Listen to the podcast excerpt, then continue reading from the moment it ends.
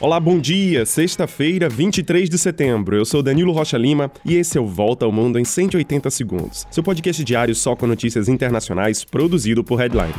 Começamos o dia com notícias do referendo organizado pela Rússia em quatro regiões da Ucrânia para anexar essas áreas ao poder russo. A comunidade internacional já disse que não vai reconhecer o resultado desse referendo, que começou agora pela manhã e vai até a próxima terça. Essa é uma manobra do presidente Vladimir Putin, que vê a contraofensiva ucraniana ganhar terreno. Por isso, Putin quer assegurar o poder dessas regiões e, além disso, no discurso dessa semana, o presidente russo avisou que usaria todas as armas necessárias caso a integridade da Rússia fosse ameaçada. Portanto, caso os ucranianos continuem a avançar e tomem essas regiões, isso serviria como pretexto para que Putin amplie a violência no conflito. Enquanto isso, homens russos em idade de combate tentam deixar o país desde o anúncio de mobilização parcial feito por Putin. Resultado: vários voos saindo de Moscou simplesmente deixaram de existir. E o preço dos bilhetes aéreos para países vizinhos como a Turquia e o Uzbequistão aumentou consideravelmente. O presidente ucraniano Volodymyr Zelensky pediu que os russos protestem contra essa mobilização de reservistas.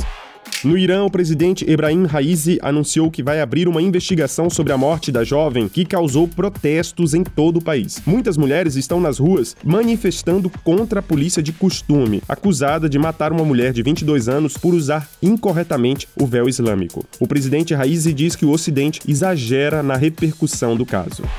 Já na Itália, o fim de semana pode ser decisivo. As eleições legislativas deste domingo podem levar ao poder uma ex-admiradora de Benito Mussolini. Giorgia Meloni, líder do partido de extrema-direita e nacionalista Fratelli d'Italia, é a favorita no pleito para assumir o governo do país. Meloni apresenta uma coalizão com os partidos de Silvio Berlusconi e de Matteo Salvini, conhecido pelas suas duras posições contra imigrantes. A Itália enfrenta uma grave crise política que levou à renúncia do primeiro-ministro Mario Draghi e abriu abriu as portas para a extrema-direita.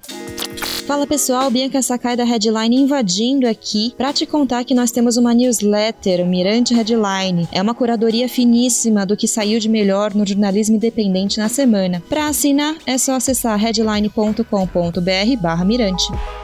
E a gente termina essa edição com notícias da Cidade Luz, que vai perder um pouco do seu brilho. A cidade de Paris vai desligar mais cedo as luzes de vários dos seus famosos monumentos e prédios públicos. A medida visa chamar a atenção para a crise energética que afeta toda a Europa. Por exemplo, as luzes da pirâmide do Louvre serão desligadas duas horas antes do normal, às 23 horas, e a Torre Eiffel vai ficar no escuro a partir das 23 horas e 45 minutos. E a gente se encontra na segunda. Acesse outros conteúdos em beta.headline.com.br. Grande abraço e um bom fim de semana.